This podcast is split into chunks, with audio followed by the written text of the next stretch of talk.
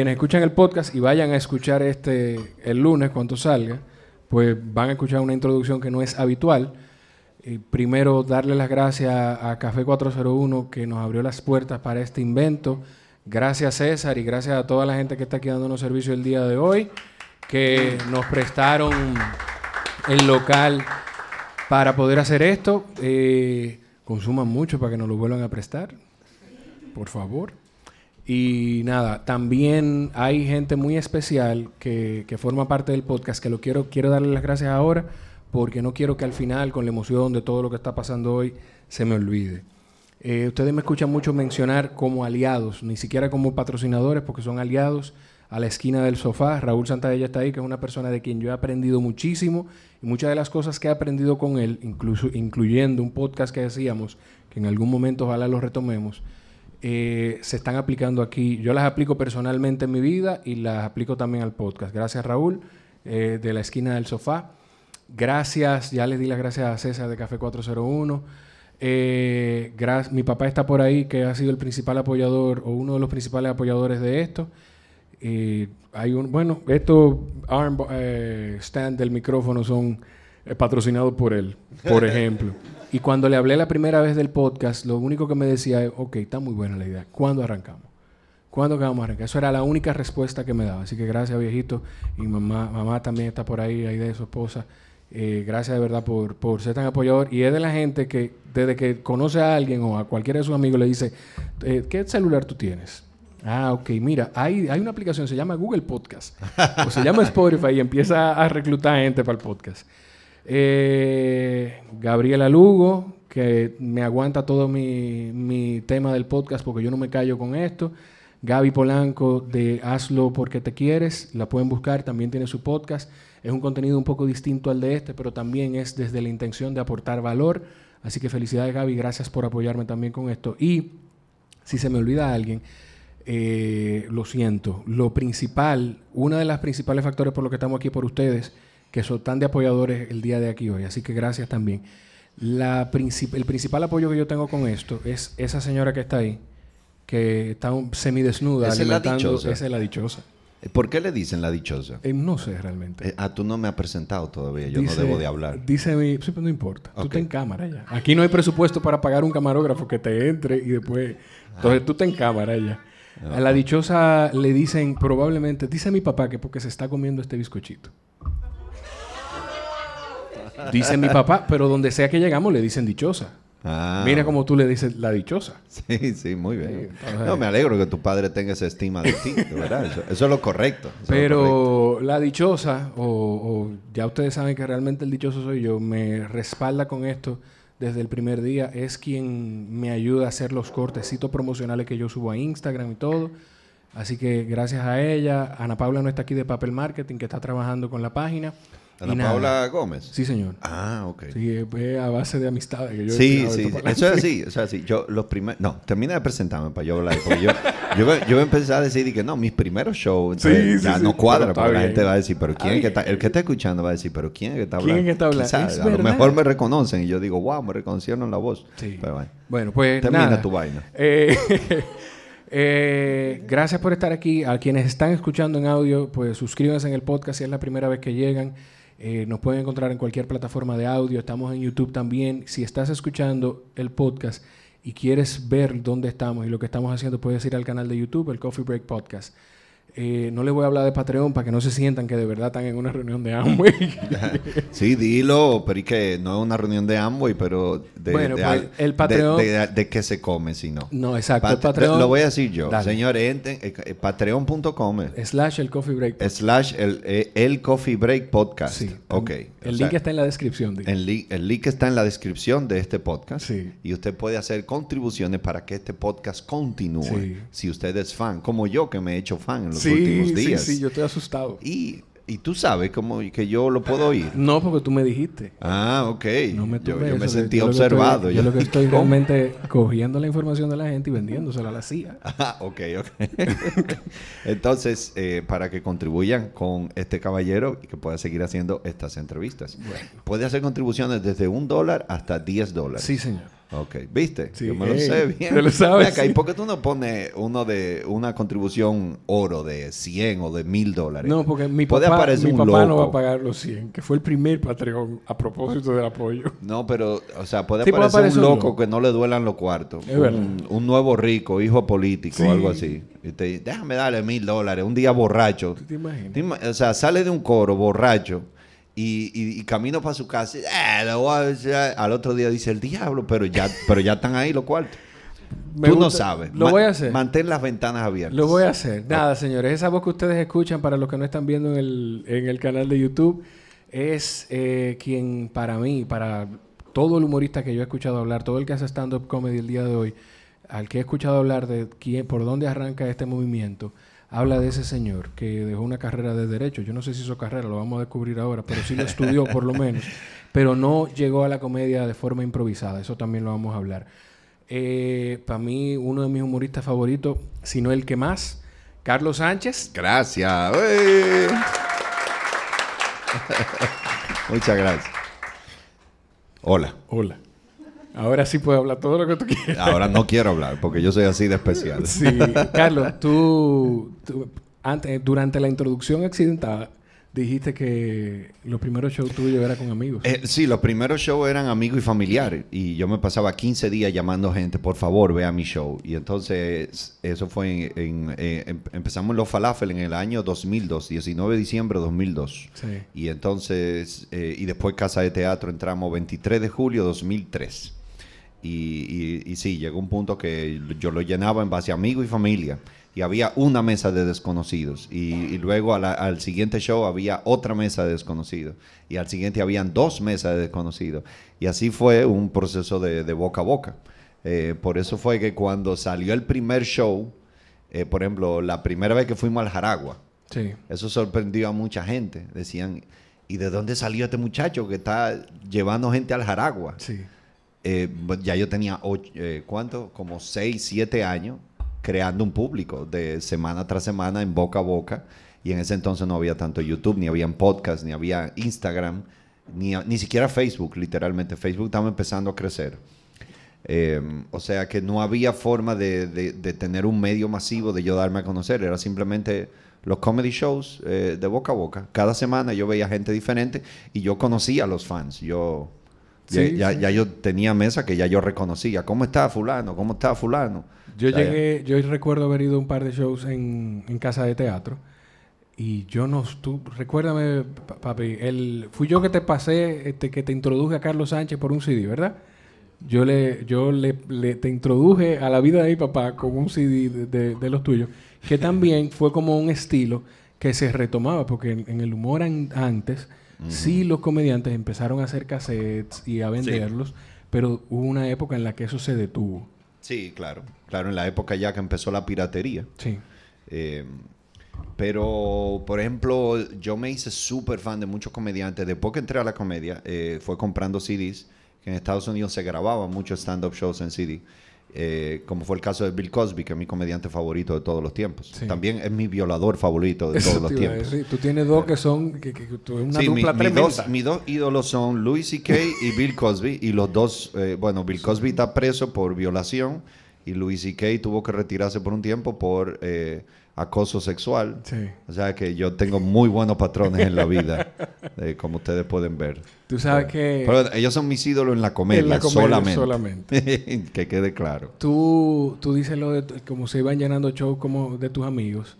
Eh, yo siento entonces que tú tienes que tener una idea de cómo yo me siento hoy, que, que pude, que pudimos traer este grupito de gente aquí. Entonces, ¿cómo fue esa sensación la primera vez que tú, tú recuerdas, esa primera vez que tú llenaste un show, aunque sea de 20 gente, que, el espacio fuera para 25 personas y se llenó y tú recuerdas esa sensación?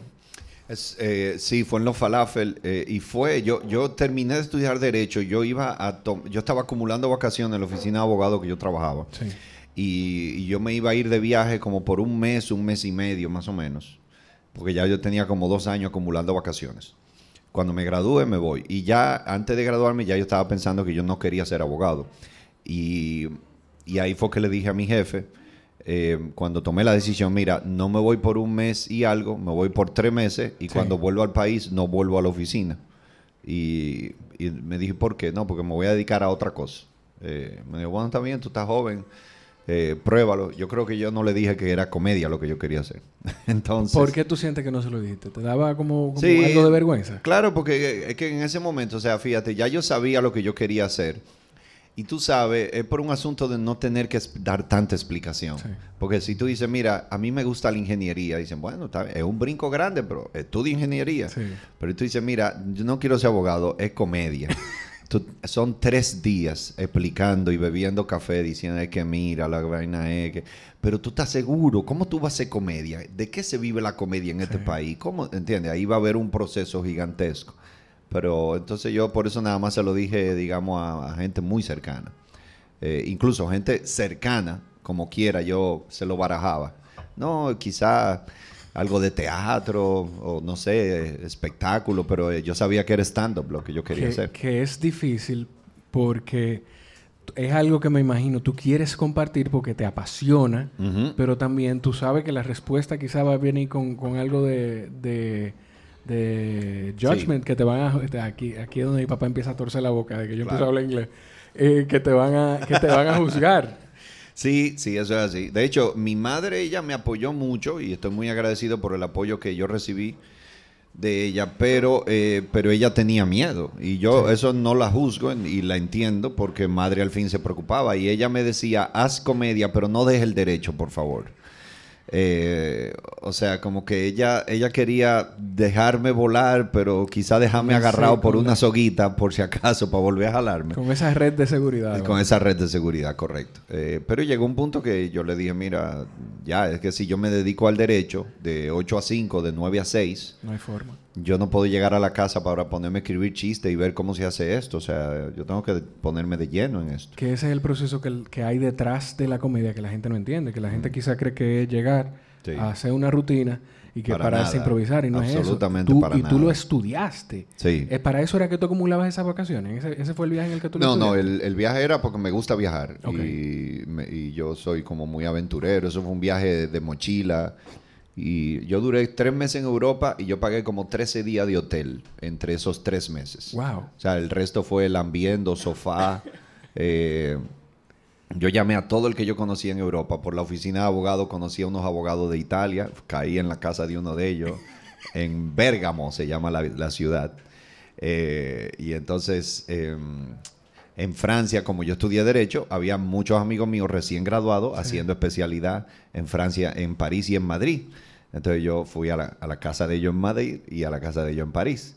Y así, yo me la pasé eh, visitando todos los sofás de Europa que tú te puedes imaginar. ¿Tú sientes que eso, que eso te enriqueció en la parte del humor y culturalmente también, me imagino? Sí, demasiado. Viajar es una de las cosas que más te enriquecen y con la cual tú más aprendes. Y yo siempre he sido como... Me, encanta ese mundo y me encanta ese mundo de la gente que hace de que viaje barato. Sí. O sea, porque la gente tiene ese concepto de que tú para viajar tienes que gastar una fortuna y me gusta el, el, que, el que encuentra el truco para decir que no, que no se puede. De hecho, me acaban de dar un truco de diablazo que lo estoy estudiando, que hasta me voló la cabeza. No me atrevo a decirlo aquí todavía. Pero sí, no, no lo voy a decir aquí todavía porque puede ser que aparezca un banco que se dé cuenta del truco y, y, lo tumbe. No es, no es, no es, Fuera del aire tú... Sí, es ilegal, es más, es ilegal, está bien, ya lo hace. Pero yo no creo que yo. No, no se puede caer preso por eso ni nada por el estilo. Seguro. Si no, estás seguro. No estoy seguro. Tú fuiste que estudiaste Derecho. Aquí hay otro abogado. Aquí hay más abogados. Tú fuiste que estudiaste Derecho de lo que estamos aquí y tú tienes la duda. Entonces no lo digas mejor. No, no, eh, no tiene nada de malo, pero. pero ¿Qué me te explico? No tiene nada de ilegal. No, de ilegal no tiene nada. Pero sí moral. Pero fue un truco como de esos eh, travel hackers. Sí. Y hubo una que me escribió por DM y me dijo, loco, investiga tal cosa. Y me ha volado la cabeza. No lo puedo ni creer. Pero todavía no la he puesto en práctica. Después, lo, después me lo comentará. Eh, ¿En qué momento entonces, Carlos, que tú te vas y que tú decides hacer el switch y decir, tú sabes qué, yo quiero hacer esto, pero déjame hacerlo bien. Me voy a ir a estudiar, a prepararme para eso. Ahí Ok, cuando yo empecé, yo, yo sabía que yo quería hacer humor porque eso era lo que a mí me gustaba. Eh, o sea, cuando yo entra la crisis de que no me gusta el derecho, digo, ¿qué diablos hago? Yo no tenía un plan B de, bueno, pues me cambio a mercadeo, como hace mucha gente, o voy a cambiar de carrera. No tenía nada que me gustaba. Lo único que yo sabía era que yo era el payaso del curso, yo era el que el, que, el que imitaba a los profesores. En el colegio me dieron el, el premio del payaso de la promoción. Literalmente tengo mi diploma. Y así en, el cole en la universidad, mientras yo estudiaba, al lado hicieron un, un concurso de chistes y yo gané ese concurso de chistes. Entonces, en ese momento, cuando viene la crisis de abogado, fue que yo por primera vez vi el humor como una posibilidad. Antes el humor era simplemente algo que yo hacía. Yo era un payaso y era famoso por eso entre mi grupo de amigos.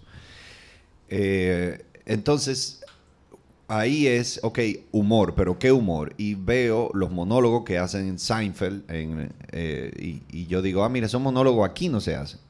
Básicamente eso fue la decisión, no fue muy, muy estudiado. Fue como que te golpeó. Fue como que, ah, mira, eso no se hace aquí y me gustaría hacer eso, pues voy a hacer eso. Y ya, y por ahí fue que yo arranqué. Y entonces yo compré en Amazon eh, dos libros, pero hay uno que fue el que más me ayudó, que se llama The Comedy Bible, que lo escribió Judy Carter. Que luego, eso fue en el año 2002. Luego en el año 2006 yo fui a Los Ángeles y cogí clase con Judy Carter. Wow. Y ese es uno de los libros que más se ha estudiado en toda América Latina. O sea, cuando alguien empieza a hacer humor y cuando alguien toma un taller de humor, de stand-up, eh, usa la fórmula de Judy Carter, de eh, premisa, el tema, el punchline, todo. Es una fórmula. Sí.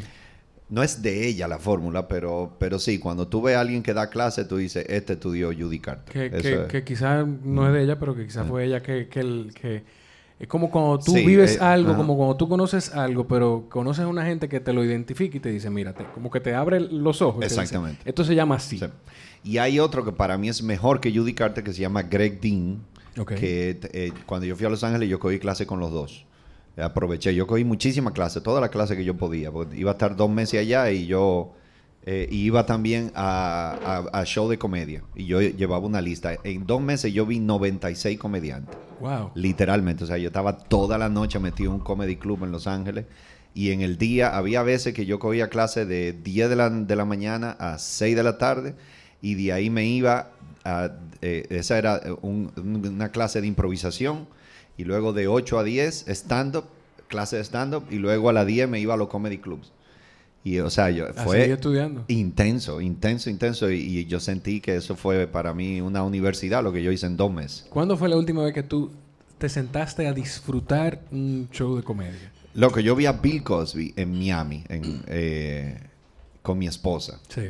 Eso fue como lo más, pero que, o sea, eh, para mí él es el mejor de todos los tiempos. hay, una discusión entre quién es el mejor. Yo, yo, yo se lo doy a él. La gente menciona a él, George Carlin. George Carlin, Richard Pryor. El que más le dan es Richard Pryor. Y yo creo que Richard Pryor era increíble, pero para mí lo que hacía Bill Cosby es mucho más único. O sea, hay muchos comediantes hoy en día que imitan a Richard Pryor. Pero nadie imita a Bill Cosby. O sea, lo que él, lo que él hacía en el escenario, cómo él se comportaba, cómo él se movía, sus pausas, ninguno lo ha... O sea, que él sigue al día de hoy siendo único y empezaron juntos, él y Richard Pryor. Eh, ah, pues ¿qué te pasó? Y entonces en el show yo no me reí. Yo no me reí y el show se acabó.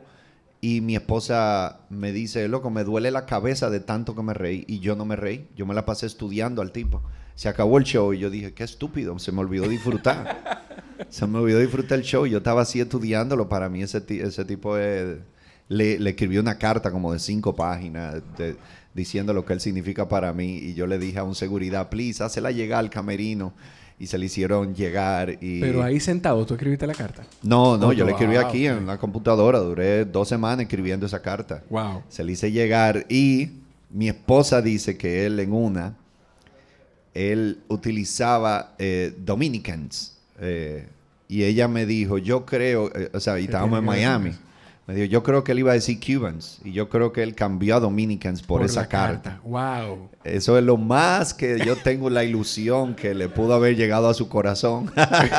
o sea, que tú pudiste haber impactado en la rutina de tu ídolo. La rutina de mi ídolo, correcto. De ese día, de ese día. ¿Y qué tú, qué tú sientes que tú identificaste que de una forma u otra tú inconscientemente quizá hacías como él?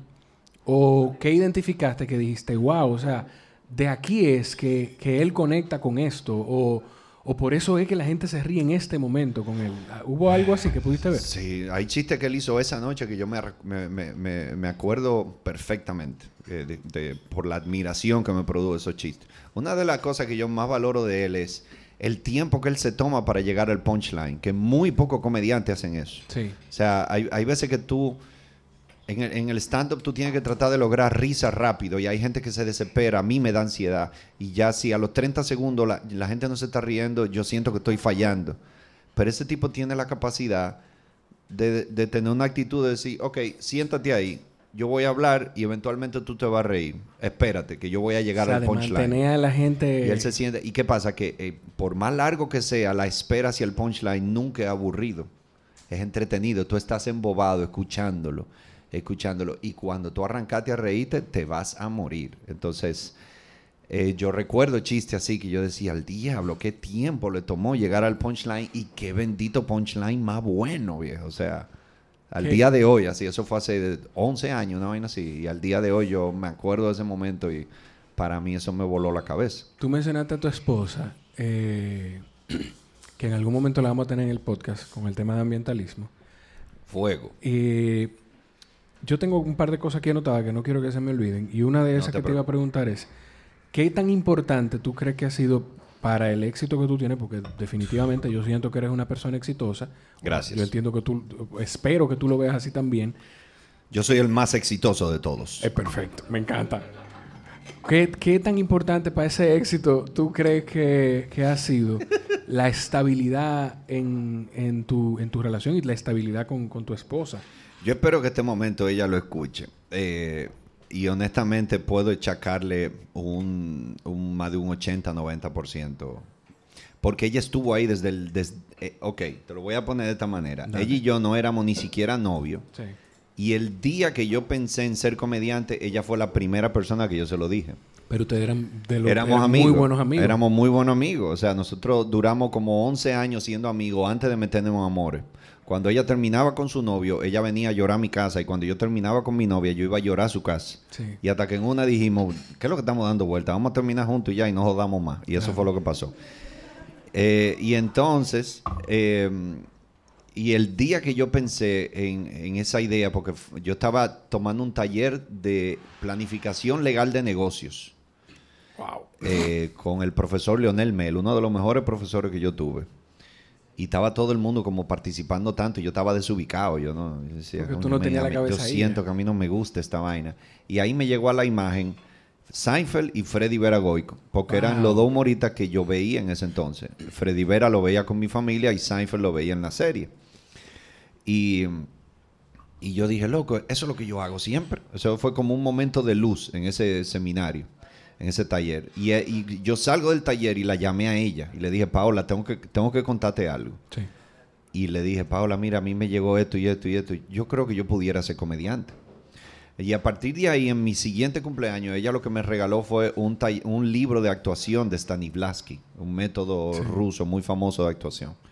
Porque ya ella de una vez empezó a empujarme. Yo me lo sé el método, no lo vamos a desarrollar aquí para que, porque ese no es el tema, pero adelante. Eh, después de eso, es que yo renuncio al derecho, llego a mi casa y vivía con mi madre y no tenía ni trabajo ni plan. Paola y yo somos novios, entonces en ese entonces nos hicimos novios, en ese interín, en esa transición. Ella no resistió más. No, yo no resistí más quizás. Pero yo estaba en olla, yo no tenía ni carro ni trabajo. Wow. Esa señora me iba a buscar me llevaba al cine, me pagaba la taquilla y la cena y me llevaba a mi casa. y ella, y a mí me daba pena y ella me decía, no te apures, tú tranquilo, que eventualmente tú vas a ganar dinero. Y... o sea, esto, mi amor, por favor. o sea que al final yo me, yo me, me casé con ella, yo creo que fue por compromiso moral, porque ya es que ella guayó la yuca, ¿entiendes? Ella, ella se lo ganó. Sí, en buen dominicano, quien se come luego eso tiene que comerse la masa también. Sí, sí, ya le tocaba con grasa. le tocaba con grasa. Eh, pero sí, o sea, el y ella todo el tiempo y, al día de hoy todavía es mi consejera en muchas cosas y, em, Y no, no, nosotros tenemos una relación maravillosa porque nosotros somos una de esas parejas, nosotros somos una de esas parejas que nos podemos pasar el día entero juntos toda la semana y no tenemos ningún problema. Y nosotros tenemos amigos que, no, no, no, yo tengo que, yo, yo no puedo trabajar con mi esposa. Y después de eso dicen, no, no, yo lo, los miércoles yo tengo que salir con los tigres, yo tengo que descansar. Ese es mi día. Exacto, ese es mi día, yo tengo que descansar de mi esposa. Y mi esposa y yo nunca hemos visto las cosas así. O sea, nosotros fácilmente nos pasamos la semana entera haciendo diligencia todos los días, trabajando. Yo voy a la tienda y la ayudo. Ella va a la oficina y me ayuda. Ella va a los shows y ve los shows. Y, me, y, no tenemos ningún problema con eso. Qué bien, qué bien. Tú sabes que dentro de las cosas que tengo aquí, también hay un momento quienes han escuchado el podcast saben que va a haber un momento de salto, que vamos a estar por un mm. sitio y vamos a irnos al otro. Así es. Perdón, antes, déjame terminar este tema que es muy importante. Mi esposa en el colegio hizo mucho teatro. Y ella incluso, y luego se fue a AFS, a Bélgica, pero no estudió el bachillerato como hace la gente en Bélgica, en, en AFS. Okay. Sino que ella hizo como un curso de teatro. Ella, ella estudió un año de teatro en Bélgica. Y aquí hizo mucho teatro. Entonces yo también la consulté a ella porque ella sabía mucho del arte escénico. Y ella, muchos de los chistes me aconsejaba y sacamos una, un folleto, una libreta, me decía, ok, ¿cómo tú puedes mejorar este show? ¿Qué tú, qué tú hiciste mal en este show? Y, cada show nos sentábamos y, hacíamos ese ejercicio de, tratar de estudiar cada show, a ver qué, qué salió mal, qué salió bien, por qué. Y, y, ella me decía, mira, esa expresión corporal tuya no está bien, esto y lo otro. Eh, o sea que eso fue otra de las razones por las que ella fue una ayuda tan importante. Ah, pero tú mencionas que, cuando veían algunas cosas que podían salir mal en un show, ¿qué tú, qué, qué tú crees que es lo peor que le puede pasar a un comediante? Vida profesional, o sea, no que, lo vote la mujer, no. O sea, lo peor que le puede, en tu caso probablemente sería eso. Bueno, lo que pasa es que lo peor que le puede pasar a un comediante, creo yo, y le pasa a todos los comediantes del mundo, incluso a los más famosos, es que la gente no se ría. ¿Te ha pasado? No, no, me pasa. ¿Te pasa? Eh, o sea, a mí y a Seinfeld y a Louis C.K. y a todo el mundo. O sea, ¿qué pasa? Con los años y la experiencia, tú aprendes a reducir ese riesgo. Ah, pero el riesgo siempre está. Cuando tú eres un comediante joven y tú no tienes mucha experiencia de manejo con el público, y cuando tu material es muy pequeño porque tienes poco tiempo escribiendo, entonces los riesgos son muy altos. Entonces, una vez tú tienes experiencia que hay un tipo borracho, ya después que tú has bregado con 100 borrachos, ya tú puedes un día decirle, loco, cállese la boca de una manera que la gente se ría y ya manejaste el borracho. O un día tú empiezas a hacer los chistes de tu esposa y tú ves que nadie se está riendo y tú cambias los chistes de la esposa y dices los chistes de las madres y todo el mundo se está riendo porque ya ahí tu repertorio es amplio, ya tú tienes una biblioteca grande de donde sacar en caso de que una, una cosa no funcione. Pero, pero igual hay muchos factores externos con el cual tú no tienes control. A mí me ha pasado en eventos corporativos, en eventos de empresas, dos veces me ha pasado esto, que me dicen, eh, bueno, habla el presidente y, cinco minutos y después va tú. Y resulta que el presidente del diablo ese habla hora y media. Y cuando él acaba, ya está todo el mundo harto. La gente quiere, quiere ir al buffet y quiere beber trago y quiere hablar y quiere bailar. Y entonces cuando dicen con ustedes Carlos Sánchez, la gente no está ni en Carlos Sánchez ni en Dios. La gente quiere que nadie hable. Y no quieren estar sentados. Ya, ya, o sea, ya yo perdí al público. Y hay veces que, y eso me ha pasado, me pasó con dos empresas, me pasó con una farmacéutica y con un banco, me acuerdo yo. Eh, eh, y fue así, una, el del banco, eso fue una de las vainas más ridículas que yo he visto en mi vida, porque fue, el tipo dice, eh, este, este evento es para ustedes, ustedes son nuestro motor, ustedes son nuestro aliento, ustedes son los que han llevado esta empresa para adelante y por eso se merecen esto. Les quiero presentar ahora a el gerente de Centroamérica y el Caribe. Y llega el tipo y dice, este evento lo hacemos porque ustedes son nuestro motor y nuestra empresa. Diez minutos después dice, ok, queremos ahora presentarle al gerente de América Latina que vino para este evento. Este evento ustedes son nuestro motor. Diez minutos más. Ahora le queremos presentar al presidente mundial de la empresa del diablo esta. Ustedes son nuestro motor. Loco, el mismo discurso le dieron cada uno y cada discurso del día lo duraba como 15 minutos. Yo arranqué como una hora y media después de lo esperado. Y entonces ya cuando yo, o sea, ya había gente que estaba bailando sin música. Así te lo juro. Era loco, yo necesito bailar, que se calle en la boca, ¿entiendes? Entonces, es un factor externo en el cual tú no tienes control, por más experiencia que tú tengas.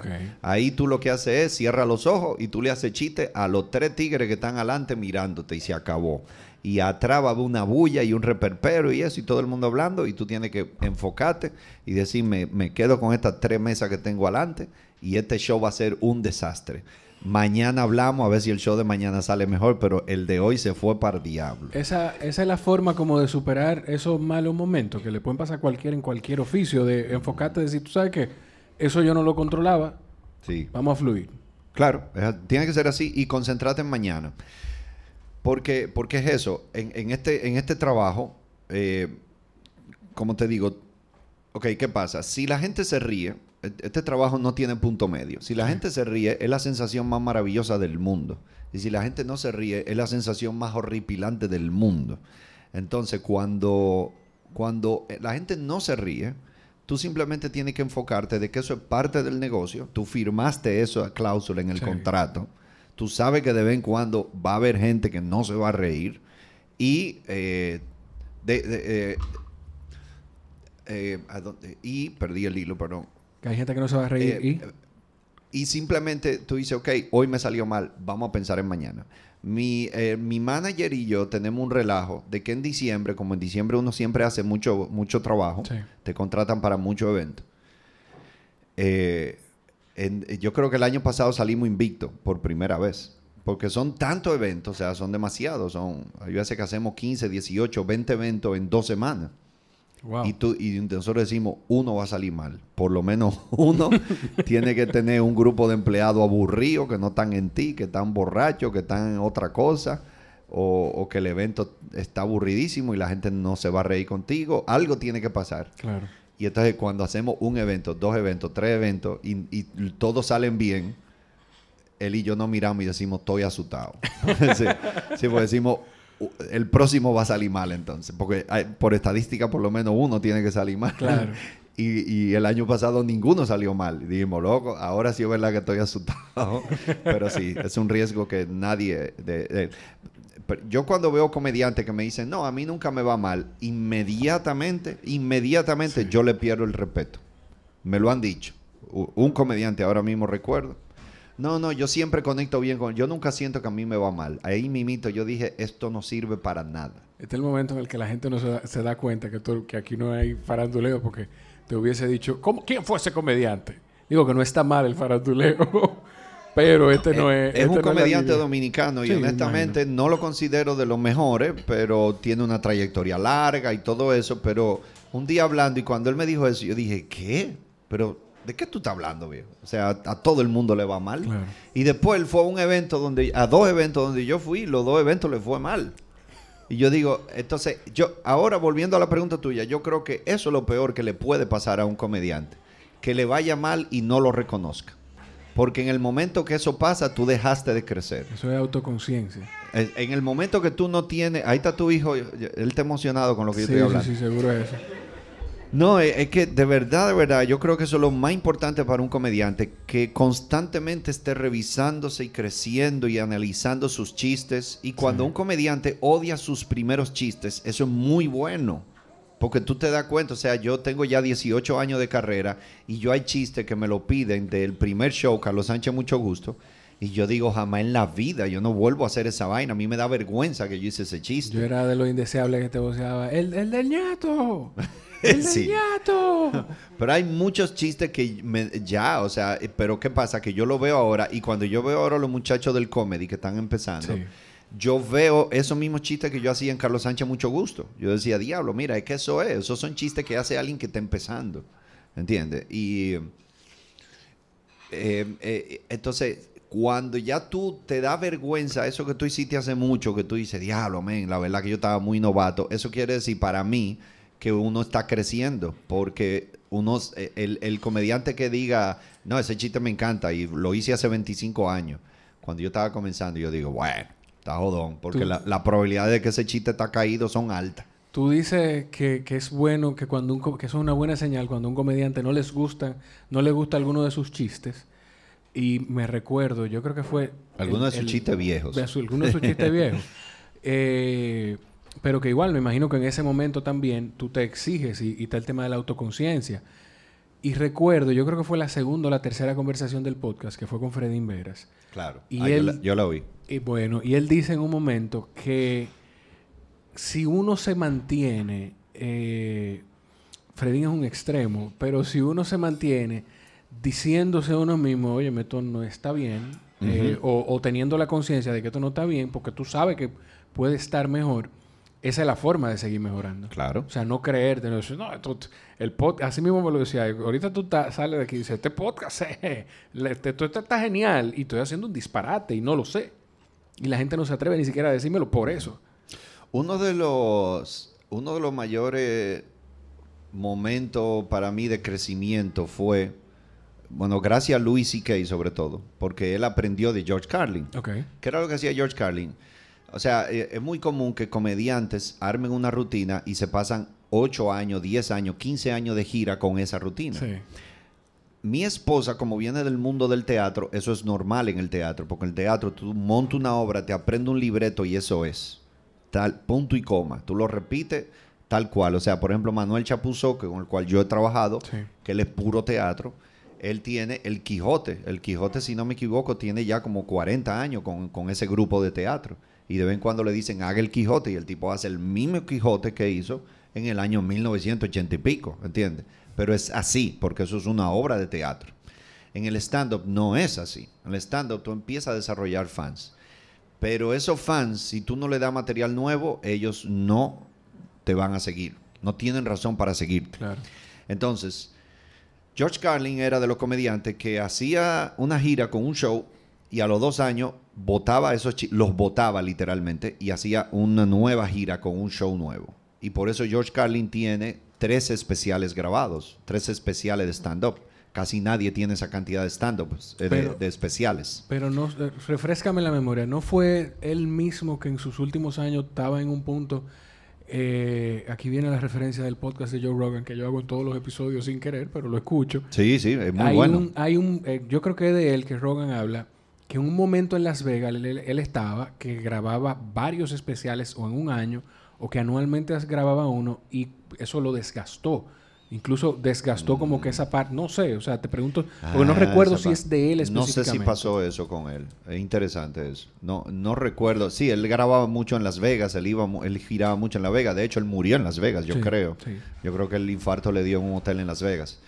Y eh, entonces, ¿qué pasa? Y eso lo aplicó Louis C.K. Louis C.K. se pasó 15 años con el mismo show. Y de hecho, él dice, eh, yo no recomiendo a nadie que vea nada de mis primeros 15, 20 años. O sea, todo empezó ahí. Y Louis C.K. luego, eh, George Carlin hacía un show, cada, un show nuevo cada dos años. Y Louis C.K. lo llevó más allá, que lo, lo hacía un show nuevo cada año. Y para el resto de los comediantes, eso es una locura. Tener un especial nuevo de stand-up cada año.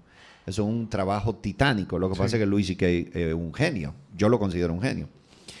Y, por eso él podía hacer eso, pero escribir material eh, toma tiempo. Pero, ¿qué pasa?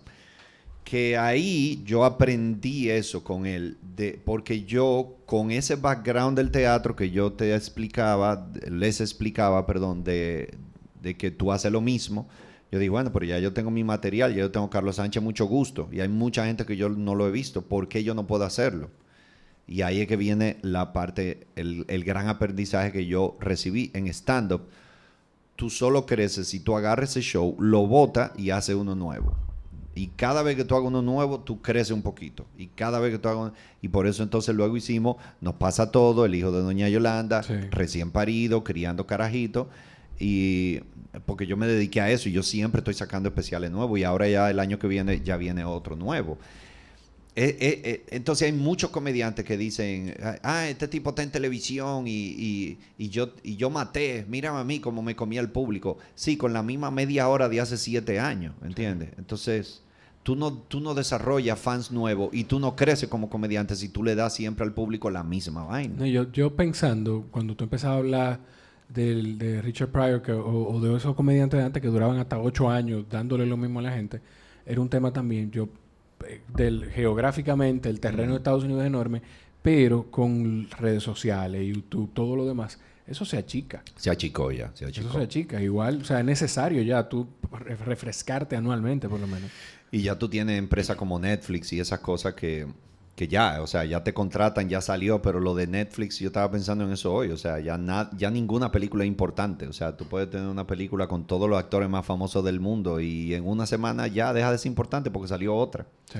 Eh, entonces, lo mismo pasa con el stand-up. Tú sacas tu especial de stand-up y es lo más pro del mundo, pero ya al mes Netflix te pregunta, ¿y el próximo cuándo es?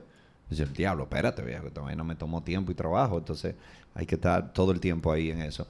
Y he visto ahora muchos comediantes de, que dicen eso, de que, que, no, que yo no cambio mi show porque la gente se sigue riendo. Y cuando me abuchen, yo lo cambio. Sí, pero Como no vas a desarrollar nuevos fans. Exacto. Eso, eso te lo garantizo. Ni te vas a desarrollar tú. Ni te vas a desarrollar tú, ni vas a crecer tú. Y, y ahora, viene un siguiente factor. Perdón, yo hablo mucho de por sí, uno. Yo estoy feliz. Y dos, eh, acabo de beber café y entonces ya estoy acelerado. Eh, Van a tener un ah, momento, yo, yo no te dije, pero no importa. Yo creo que sí que te lo dije, no importa. A ver, a ver. Eh, ah, de preguntas. sí, van, ah, a tener, van a tener un momento, vamos a tratar de tener, aunque sea 5 o 10 minutos, de que puedan hacer Estamos alguna pregunta tiempo, Tú tranquilo. Sí, no, yo estoy pendiente. Ahora viene el siguiente factor que no lo mencioné. ¿Qué es? Lo, pregúntame a mí, porque eso va a ser una buena pregunta. A ver, dale, dale, ¿Qué es? Pregúntame, ¿qué es lo que más te gusta de tu trabajo? ¿Qué es lo que más? Vamos a dar espacio para yo poder cortar eso y quitarte cuando tú dices pregúntame. Sí. Una tú lo cortas en, en, qué programa? ¿En GarageBand tú lo usas? No, no, Premiere. Premiere. Eh, Premiere. Sí, empecé en Premiere porque ahí fue que aprendí. Oh, ah, Premiere de video. Sí, de video. Ah, no, aquí es Audacity. Audacity, ok, perfecto. Entonces vamos a dejar unos segundos. Es el que es gratis. Listo, ya tú puedes cortar. Pero no puedes decir eso porque no voy a poder cortar. Entonces, hay que esperar otra vez. No, no. Ah, es verdad. Ok. De nuevo, pausa. ¿Qué es lo que más te gusta de tu trabajo, Carlos? Qué buena pregunta, Jorge.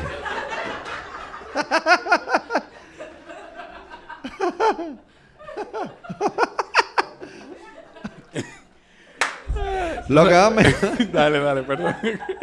No, porque esto, es muy en serio, esto es muy en serio. La, para mí, una cosa que es casi cocaína, así, adicción full, adicción full es chistes nuevos. O sea, los chistes nuevos que yo vengo aquí al comedy que está al frente. Y cuando yo tengo una rutina nueva, que tengo como las ideas crudas en mi cabeza, esas primeras veces que yo tengo como ese, esa mariposita en el estómago de, de uy, se van a reír, no se van a reír, porque eh, el stand-up se hace así, tú tienes que Lanzarte. tú eh, lo puedes hacer de varias formas. Tú, o, dentro de un show grande, tú metes unos minutos nuevos. Cuestión de que si se cae el show en ese momento, tú lo levantas después con los chistes ya probados. O yo voy al comedy, si alguien hace un show, yo le pido, déjame abrirte el show 10 minutos. Eh, me gustaría que tú me dijeras después la reacción de la gente cuando es uno de estos muchachos nuevos que está haciendo show en el comedy que tú le dices, eh, eh, ¿puedo abrirte el show 10 minutos? O sea, Carlos Sánchez va a abrir el show de X. Sí, eh, sí, a veces es muy emocionante para mí también. o sea, es chulo, eso es chulísimo, me encanta. Eh, entonces, ¿qué pasa? Ahí yo hago, hago los chistes y, lo grabo el audio del celular. Y entonces cuando voy en, el carro del comedy a mi casa, yo escucho. y ahí me doy cuenta, en tal pedazo se rieron mucho, en tal pedazo se rieron poco. Y, y entonces donde se riera un poco lo arreglo o lo quito. O pruebo cambiando chistes de lugar, pongo, empiezo entonces con este y termino con este y así. ¿Cuántas veces tú escuchas ese audio que tú grabas? No, lo escucho una o dos veces solamente, pero, pero para tener una rutina larga, hay una rutina, yo creo que la más larga que he hecho hasta ahora, que es sobre mi perro, que peleó con el perro de al lado, que eh, esa, esa, esa es larguísima y esa rutina yo la he hecho eh, no sé, 15 veces, una cosa así, y yo siento que no está lista todavía. Pero por lo regular no tanto. Tú dices rutina y eso es esa rutina es una parte del show, porque quizá la gente, o, aclárame, que quizá la gente entiende rutina y ah, cree que es el show. ¿eh? No, no, rutina ¿Cuánto tiempo dura eso? Rutina es lo que le llaman los gringos un beat. Eh, qué sé yo, cuando tú hablas de un tema, yo, voy, yo voy, a hablar de eh, mi, mi hijo. Y ya, entonces yo hablo 10 minutos de mi hijo, esa rutina de mi hijo de 10 minutos. Hay algo que eh, yo Pero que muchas veces esas rutinas son pequeñas rutinas. O sea, yo a veces mi hijo le pasó tal cosa en el colegio, mi hijo le pasó tal cosa en, en, en, un mall, mi hijo le pasó tal cosa viendo televisión y yo desarrollo tres pequeños chistes que lo junto y esa es la rutina de mi hijo. Sí. Y así. Tú mencionas, tú dices mi hijo como tema, pero la primera vez la primera vez que yo pasé la noche con mi bebé, fue o sea, la primera noche de mi, de mi, hijo. ¿Qué tiempo tiene el niño? Tres meses mañana. Ay, Dios mío, cosa más rica. Flaquito, ¿eh? Sí. La primera vez que yo pasé la noche, que pasamos la noche con el niño, tú estuviste más en mi mente que mi papá. Yo creo que te lo comenté. Ah, por el chiste sí de, el chiste, de, lo la podemos pupú, hacer, lo podemos decir. O, o, te lo voy a abaratar el chiste, porque yo no me lo sí, sé. ¿cuál es el de...? El, el, que la... se le pierde el respeto a la pupú. Sí, que se le pierde el respeto a la mierda. Ese es el cambio más grande que uno sufre cuando uno se hace padre. Porque fue instintivo. Digo. O sea, habrá hecho pupú. Y ahí Ay, mismo... tú le metiste el dedo al pañal. Instantáneamente. No instantáneamente entre el dedo dije... Rayos, Carlos Sánchez. Brother, ¿por qué tú haces eso? Porque eso es, es como instintivo, como pero, que fue lo que primero Yo no sé si tú pensé. sabías, pero tú puedes mirar también. Para Aprendí, después que, después que pensé, después que lo hice esa primera vez así, ya miraba y levantaba el sí, pañal. Sí, sí, sí. es más fácil eso que embarrarse el dedo de mierda. No, no y de esa primera, que la primera es bien. Ah, loco, sí. Tú a ese dedo tejía de todavía. Todavía. Mira, Carlos, eh, dentro de los una cosa que, que, que, tú, que, tú, dices de cuando tú te grabas, tú grabas parte de lo que haces y te vas escuchando. Eso me, me identifico mucho porque yo lo que más hago es escuchar podcasts. Sí. Y escucho hasta cosas que yo creo que no me van a gustar porque esto me apasiona y me gusta. Sí. Igual cuando no era el podcast, eh, es todavía radio interactiva. Y mi esposa me dice, pero yo no sé por qué tú puedes sentarte a escuchar gente hablando en la radio. Yo porque me gusta. Y voy identificando cosas. Bueno, yo soy fan full de los podcasts, eh, o, o, fui. Hubo una época tú, ya que ya bajé. Hiciste un podcast sumamente largo, una temporada enorme de dos episodios. Sí, sí, hicimos un podcast de dos episodios, uno de los proyectos más ambiciosos que yo he hecho en mi vida. Eh, sí, yo, ¿por qué? Porque yo me hice fan de WTF. Yo creo que sí, te lo recomendaron. Sí, no, sí, sí. Eh, Chente. Chente, Chente te lo sí, recomendó. sí. Eh, WTF, eh, ¿lo llegaste a escuchar? Llegué, lo que, lo que pasa es que yo arranqué por donde no era. Empecé con el de Barack Obama. Eso, es, eso es... Y tú sabes que Barack Obama fue a, a al, su casa, al garaje. Al, él, él graba el podcast del garaje de su casa y el tipo empezó haciendo podcast eh, porque su carrera de comedia se acabó. Él tenía 25 años haciendo stand-up sí. y en una semana ayer le dijo, loco, yo creo que tú llegaste al fin de tu carrera. Te agotaste. Nadie te está contratando. Dedícate a otra vaina para sobrevivir. Y ahí fue que el tipo, como tiene 25 años haciendo gira por Estados Unidos, tiene todos los comediantes son amigos de él. Sí. Y él empezó a entrevistarlo, a hacer una entrevista en formato largo, que es esto que estamos haciendo Claro. ahora. Y él, Mark Maron, fue el, el creador de esto que estamos haciendo nosotros ahora. Porque agarraba a alguien y le decía, cuéntame de tu vida. Fue una hora, una hora y pico. Y después el segundo. Y cuando tú vienes a ver, ya el tipo tiene 800 y pico de episodios Sí. y lo llamaron de la Casa Blanca. Nosotros queremos que tú entrevistes a Barack Obama siendo presidente, Sí. no después de presidente. Y Obama fue al garaje de su casa. Y el tipo cuenta en un episodio cómo duraron dos semanas el servicio de inteligencia y de seguridad eh, a- eh, poniendo militar en el techo de los Sí. vecinos y toda la vaina ahí. Y un, y un Eh, a tubo, ese ta- nivel. y un, como un túnel tapando el Un driveway, el- tapando. la entrada al garaje. Así. Que él es, así como, como tú dices, como que el creador de alguna forma de este formato. Y yo pensé, yo no pensaba, yo no, era del, eh, eh, cuando uno empieza en este mundo, ese era de los podcasts que yo no conocía. Yo como que uno empieza a escuchar y escucha ese círculo. Yo escuchaba a Rogan, que me lo recomendó Raúl. Sí. Y Rogan vino después de él. Sí, Rogan vino después de él. y también Tim era- eh, Tim yo lo oigo mucho. he escuchado lo, de Tim lo escuché mucho ya, como que ya. Y, Pero, y uno va eh, conociendo contenido y ese fue uno. o sea, WTF fue una universidad para mí, porque él hace entrevistas a comediantes y el tipo ahí yo escuchaba como eh, Robin Williams, Chris Rock, Louis C.K., él mismo, eh, gente de ese calibre, se sentaban en- en- ahí frente a frente en un garaje. Eh, a ver, ¿cómo tú escribes rutina? ¿Cómo tú creciste? ¿Cómo tú llegaste a presentarte en el Madison Square Garden? Sí. ¿Cómo tú empezaste a hacer giras mundiales?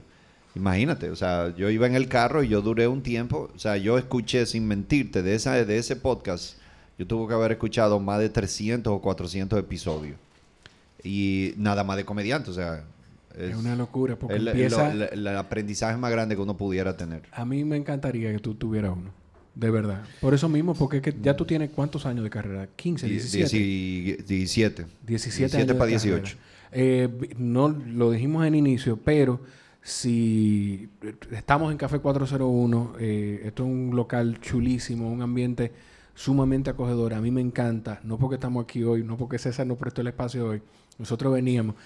César y yo tuvimos una conversación que él nos recuerda, porque a mí, yo soy de la gente que a mí me gusta eh, reconocer las cosas bonitas. Son de la, de, la cosa, tanta cosa que me enseñado la vida. Si hay algo bueno de una persona, uno toma la iniciativa de criticar cuando hay algo malo. Mira, déjame darte una opinión con algo.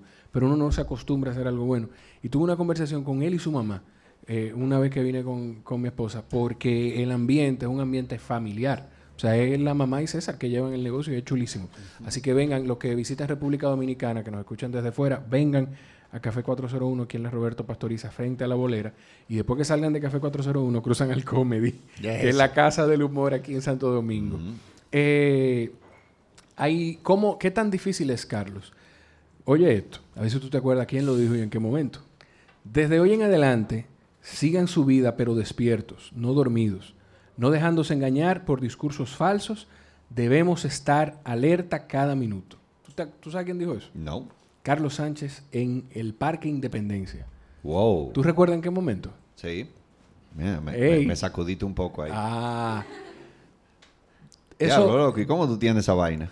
Buscando, yo, yo digo que, o sea, yo hago mi, nervioso me puse. Yo hago mi investigación, no investigo tanto, pero hago mi investigación. Sí, eso fue cuando yo, cuando em, eh, Danilo, cuando Danilo comenzó su gobierno en el 2012. Sí que, vino de Leonel, que terminó su periodo, y, y entonces ahí hablaron del déficit fiscal, de que, de que había mágicamente el año de las elecciones, donde hubo una estadística de que por cada valla de Hipólito Mejía habían 11 vallas de Danilo Medina. Y mágicamente hay un decuadre en el presupuesto del año. Para quienes están fuera, eh, Hipólito Mejía era, un expresidente que era candidato también. Sí. Iba contra el que ganó en ese momento, que todavía es presidente, que es Danilo Medina. O sea, y, el que ganó en ese momento tenía el respaldo del Estado. Claro, exactamente. Y cuando sale Hipólito como candidato, eh, en ese momento los chances de ganar de Danilo eran, eh, eran ínfimos. Sí. Era, o sea, Hipólito era imposible que perdiera. Era una cosa así como Gonzalo contra Leonel. Exactamente. No fue intencional. Exactamente. cuando sale Hipólito, que salió con una campaña muy bien hecha, esto es independiente de que yo no soy simpatizante de Hipólito, simplemente los, los, hechos, los datos. Objetivamente. Salen las vallas de, eh, de Llegó Papá, tenía unos símbolos de Peace and Love. Y, incluso yo hablé con un asesor mercadológico que yo tenía en ese entonces.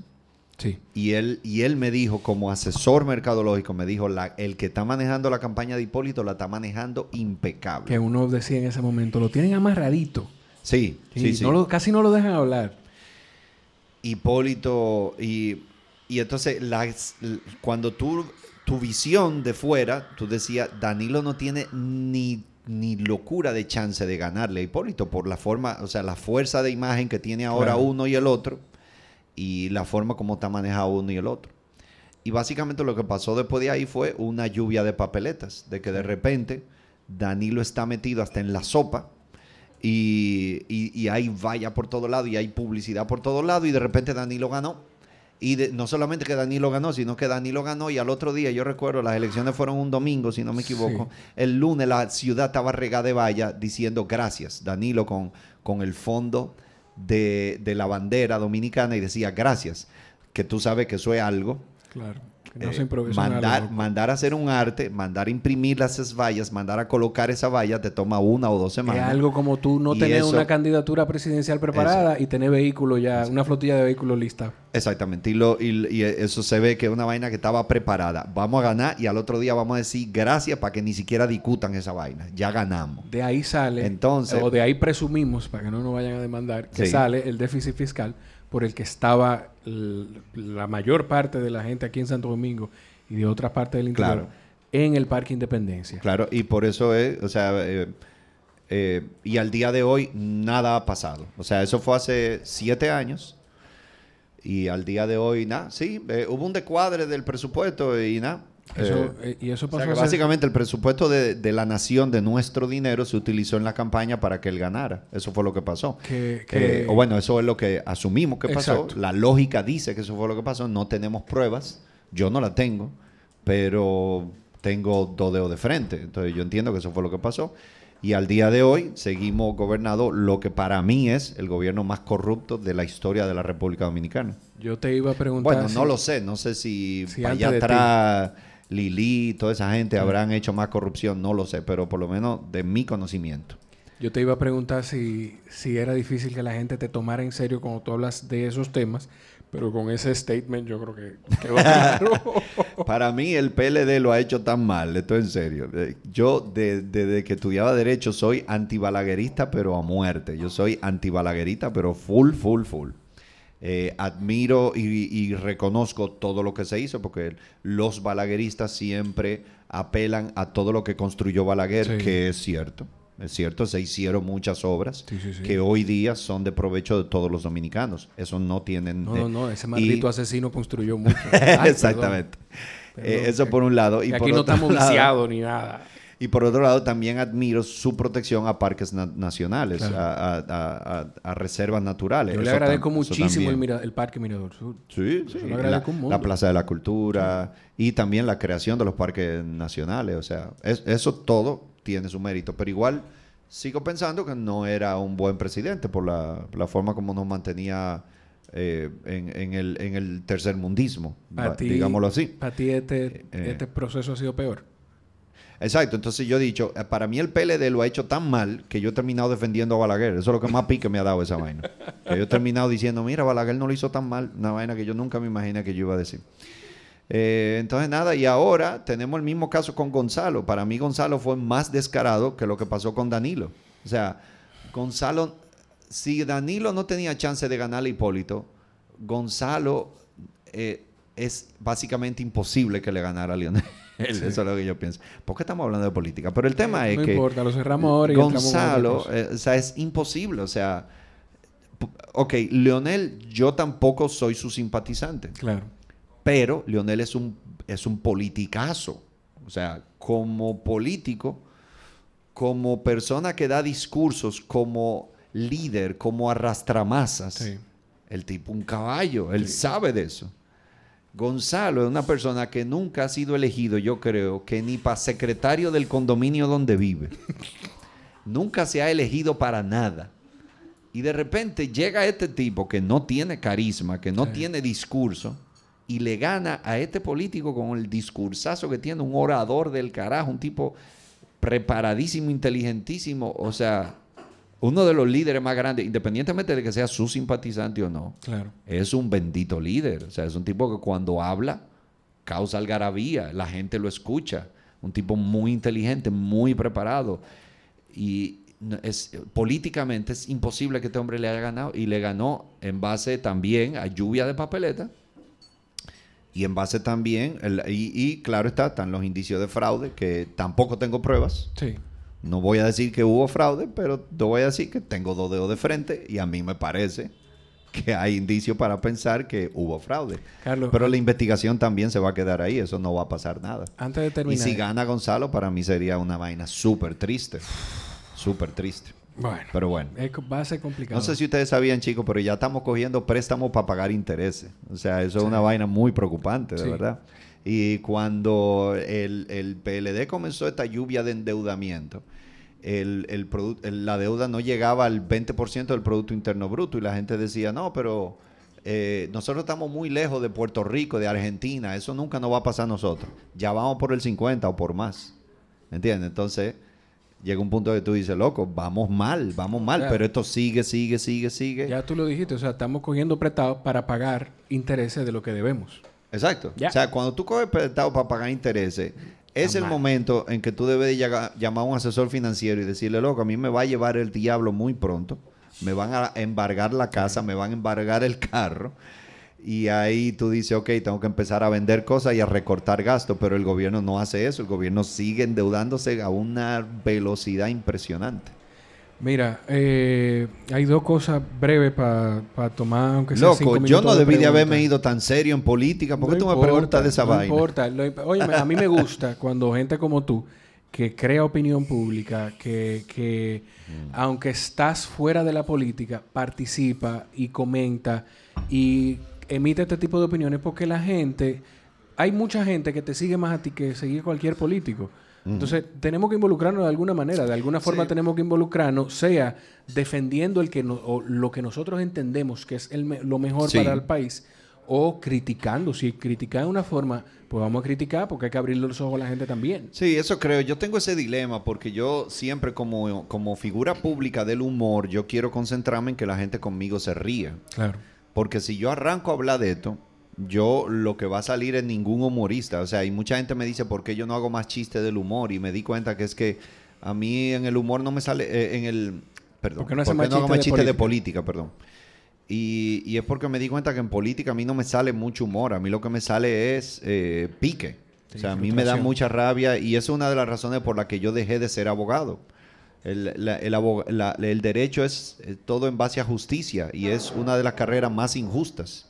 O sea, el que tiene razón en lo tribunal no es el que tiene razón, el que tiene más dinero y paciencia para tú retrasar las cosas en los tribunales y una vaina que se puede resolver en un mes se resuelve en cuatro años y medio. ¿Por qué? Porque tú tienes un abogado que sabe todos los trucos para retrasar el proceso y retrasar el proceso. Y tú dices, men, yo tengo la razón, yo tengo el derecho. ¿Tenemos cuántos años con Odebrecht? no, y Odebrecht no va a caer nadie. Hace vamos, un tiempo, vamos, hace un tiempo Participación Ciudadana hizo ese estudio. En los últimos 60 años, todos los casos de corrupción que se han ventilado, ninguno terminó en la justicia, ninguno terminó preso. Uno solo. Tú dices, loco, por lo menos méteme preso a uno. No pasó con ninguno. Yo creo que, yo creo que hay dos casos. Que bueno, al final, Jorge, Blanco. Ah, bueno, pues hay más. Yo creo que, yo creo que está eh, Plan Renove. Eh, no sé si Van Inter se puede contar como eso. Eh, no, porque él no era funcionario ah, público. pero, pero sí, y, es una de las cosas por las que yo admiro a Hipólito. No, no votaría por él, pero yo entiendo que Hipólito fue la persona que dijo hay que trancarlo. Claro. Y, y lo trancó. Eso es algo que nunca había pasado. Y, el tipo duró 10 años y ponte tú que salía o no salía, ponte tú que durara un año, pero metió preso a un presidente de un banco. Eso aquí no había pasado eso. Vamos a salirnos del tema. Dos de la política. Dos preguntas para ver si tenemos tiempo de tomar, aunque sea cinco minutos de pregunta de la gente. Eh, ¿tiene, show, ¿Tiene nombre el show nuevo?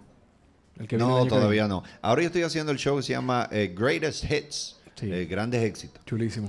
Sí, que es un show que los artistas cuando hacen greatest hits es porque tienen que cumplir con una disquera, que tienen que entregarle un disco y se le acabaron las canciones. Entonces le dice, ok, recopila todo lo que hemos hecho antes y ahí está, resolvimos.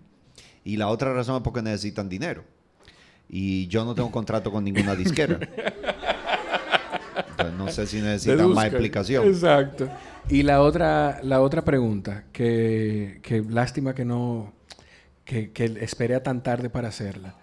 La experiencia del cavernícola. O sea, ah, fueron 20 semanas, fueron 19. 19, pero hicimos eh, también Santiago. Sí. Eh, sería la 20, hicimos la romana, que sería la 21, hicimos tres en Nueva York, que serían 24 funciones. 24 funciones. eso en este país es difícil. En este país es difícil. en otros países eh, tú estás empezando con 24 funciones, pero aquí, aquí, eso es, aquí eso es difícil. Yo siento... Pero el año que viene volvemos con el cavernícola. Excelente, esa era una pregunta que te iba a hacer, porque yo siento de verdad que ese era un ¿Eso es para eso es para mí o para Carlos? Para Carlos. Ah, pues venga, te la sirvo aquí mismo. Te la ponemos aquí mismo. No, no, no, yo estoy bien, yo estoy bien. Ah, ok, pues perfecto, está bien. Está bien, yo me la tomo ahora, no te preocupes. Eh, yo siento que ese personaje, ¿alguien aquí tuvo oportunidad de ver la obra? Tú, ah, sí, tú sí, tu esposa y tu papá. Sí, ok. Pues eso es bueno. El público. Pero eso es bueno. ¿Tú sabes por qué? Sí. Porque quiere decir que estas son personas que la van a ver cuando, cuando salga. Cuando se repita, sí, sí. Entonces, vayan a verla porque de verdad que es un personaje. Si ustedes están aquí es porque les gusta el podcast, pero más que nada porque les gusta Carlos Sánchez, porque a mí me gusta el podcast y yo estoy aquí porque dije que venía. o sea, porque ya era un compromiso. Eh, vayan a verla porque es un personaje que yo siento que es como que lo escribieron para ti. O sea, yo no sé, yo no sé. Bueno, eso fue lo que me dijo el productor. O sea, el, el, productor, que es Joaquín, Joaquín el, dueño del escenario 360, él la vio en Madrid. Y cuando salió, él me llamó y me dijo, acabo de ver una obra que eso eres tú. Y, y entonces digo, ok, pues preséntame el libreto. A mí me habían hablado mucho de esa obra porque otros colegas de América Latina habían hecho esa obra en su país. Es el monólogo más exitoso de la historia del teatro. De la historia. El monólogo es, eh, tiene el, es el monólogo de mayor duración en la historia de Broadway, de Broadway por ejemplo. Y ahora mismo se presenta en, o sea, en España ya lleva 10 años, se presenta, ahora mismo se está presentando España, Islandia, Alemania, Yugoslavia, Colombia, eh, Miami pronto y Costa Rica pronto. O sea, todos esos países al mismo tiempo hay un cavernícola local haciendo el cavernícola. Y sí, o sea, esa obra ya, eh, creo que ya va para rumbo a 20 millones de taquilla de, en, la historia de esa obra, que se escribió en el año 90-91 y lo escribió un tipo que hacía stand-up. Y él no sabía lo que él estaba escribiendo. O sea, él estaba escribiendo chistes sobre parejas y sobre comparándonos con el cavernícola y con la, la, época de la prehistoria y los hombres y las mujeres, nuestra relación. Y en una él se dio cuenta que él tenía que hacer algo más, que no era solamente chiste de stand-up, sino que ya él necesitaba contar una historia con principio, medio, final. Y ahí es que él crea Defending the Caveman. Y, eh, y, él vendió los derechos de esa obra por el módico monto de 10 millones de dólares. Okay.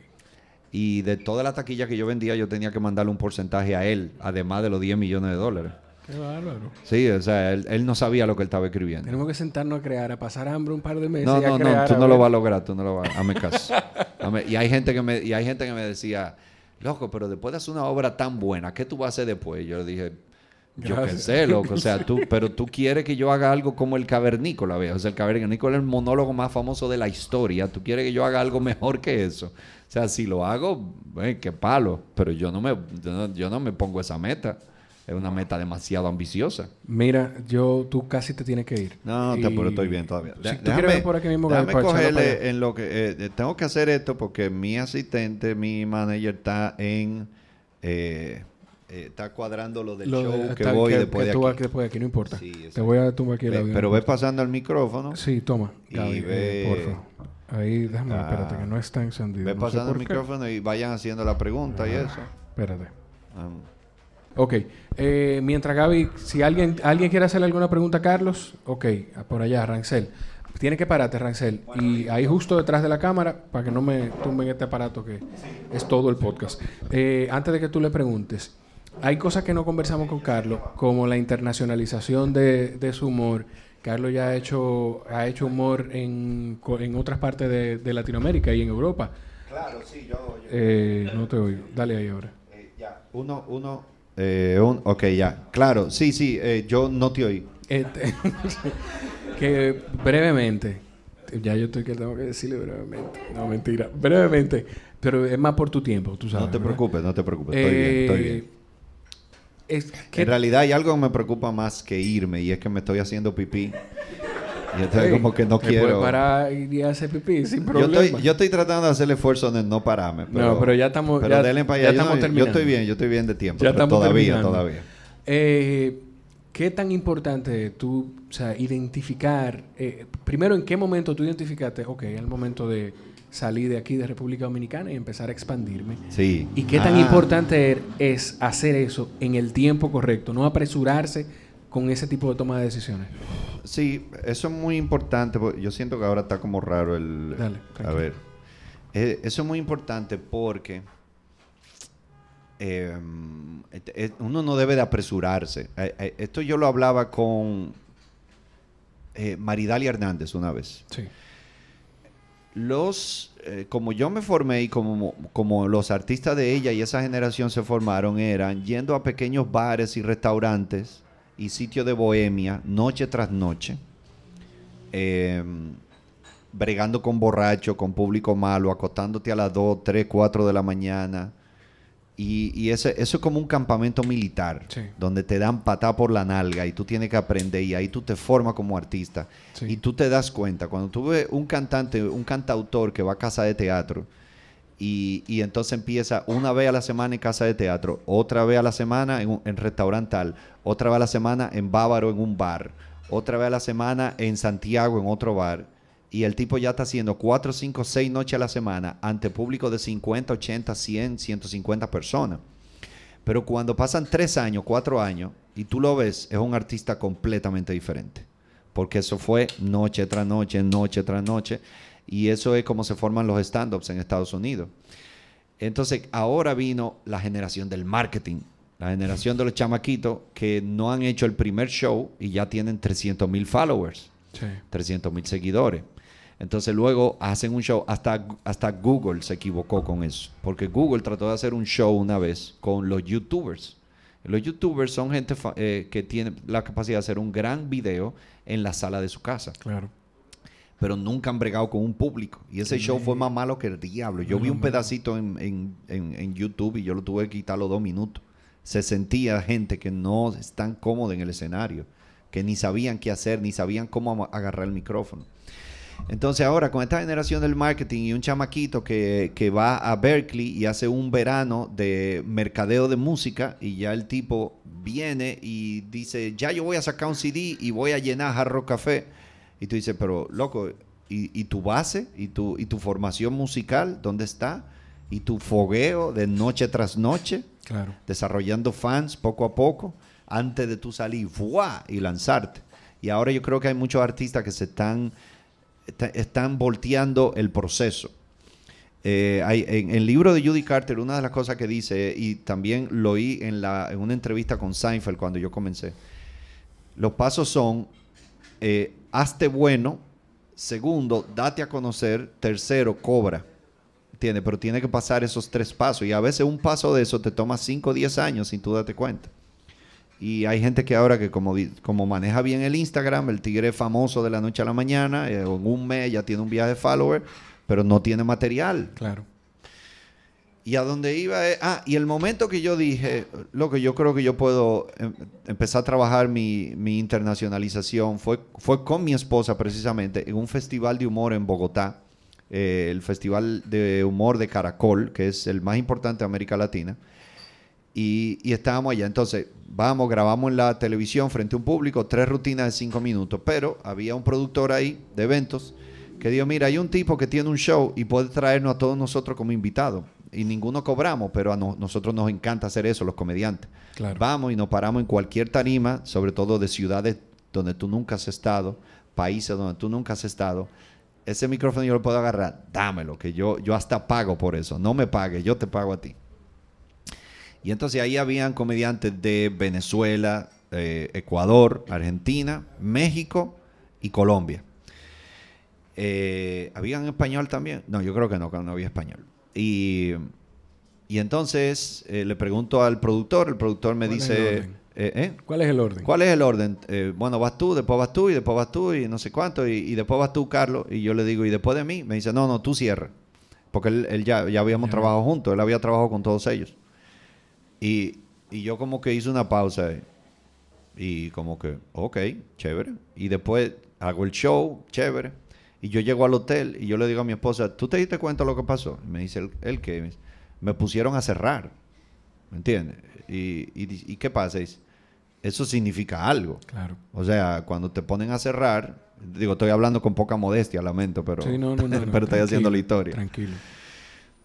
Cuando te pone eso, eso fue lo que le pasó, por ejemplo, a Raymond y Miguel. Cuando Raymond y Miguel hacían los shows en Telemicro, a ellos dos lo ponían a cerrar juntos. Y ahí fue que ellos dijeron, hey, pero ven acá, si no están poniendo a cerrar, quiere decir que nosotros dos juntos gustamos. Y ahora, mira, son los dos comediantes más grandes del país.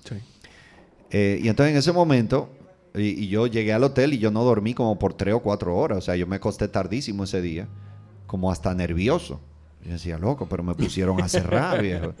Y aquí hay tigres, viejo, de, de, muchísimos países de América Latina y muchos de ellos son famosísimos, son mega estrellas en sus países.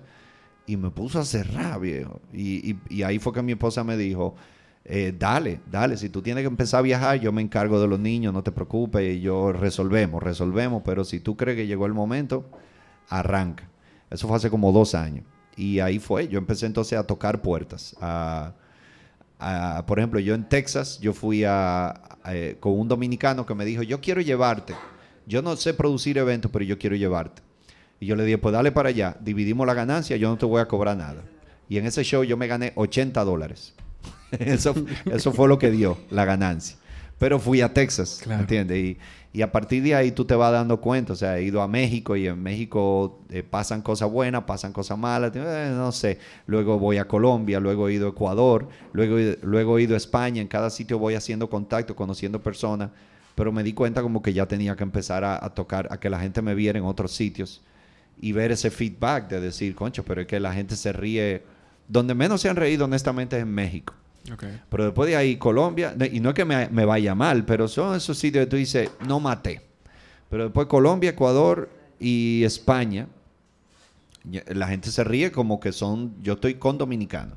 Entonces que yo digo, concho, entonces ya uno está trabajando para eso, para que más dominicanos conozcan a uno, de más, más personas conozcan el trabajo de uno. Carlos, Rancel Tapia, te voy a hacer una pregunta. Él ya tiene la, la pierna tiesa porque tiene un rato parado esperando. Rancel, y si hay alguien más que quiera hacer alguna pregunta, se puede ir parando para tomar aunque sea dos, dos preguntitas más. Que César tiene que cerrar este negocio ya.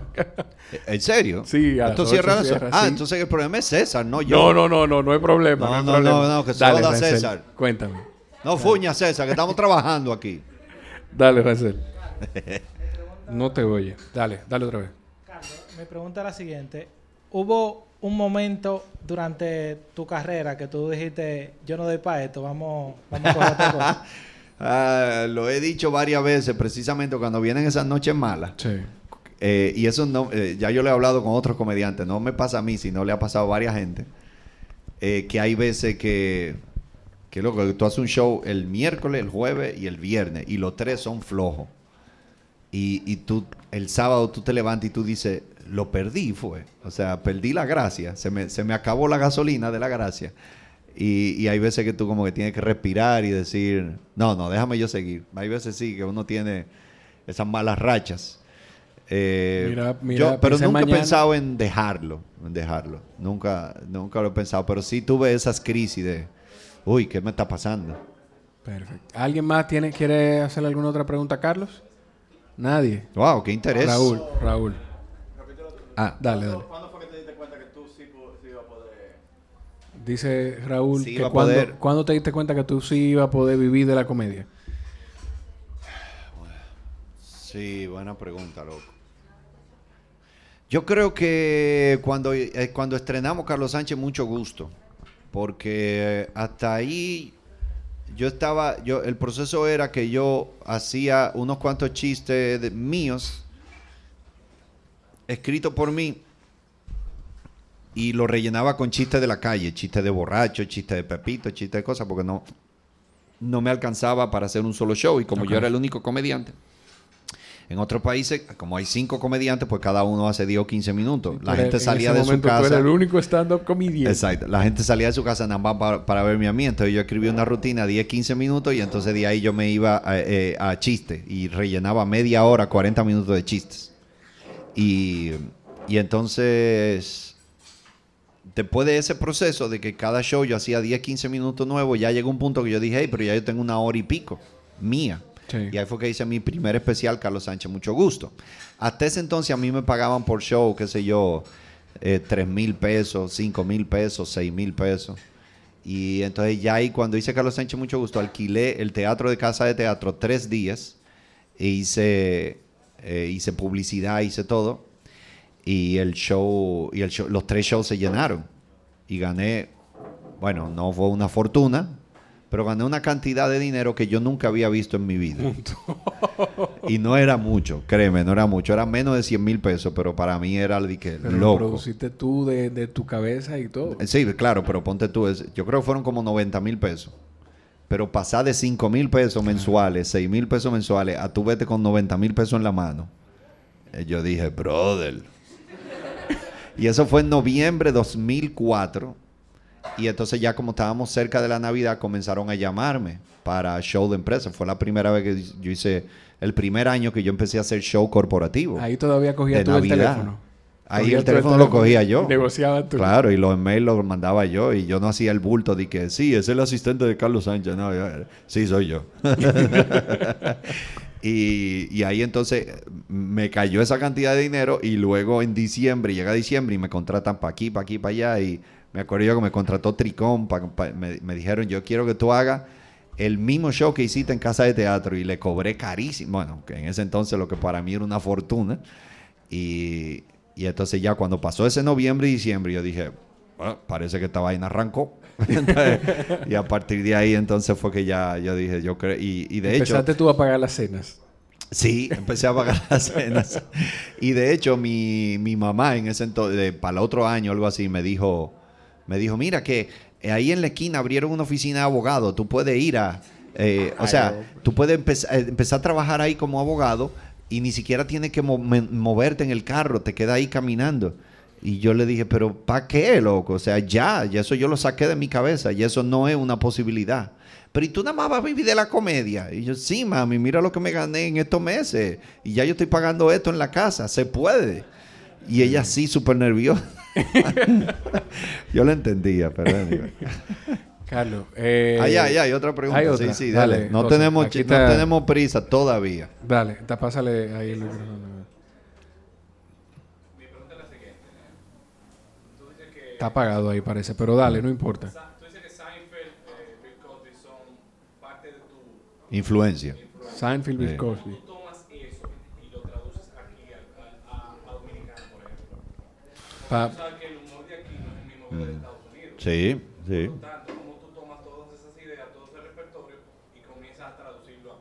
Eso no sé, no soy yo aquí. Eh, José pregunta eh, de cómo tú tomas esa influencia de Seinfeld, Cosby, eh, Louis C.K.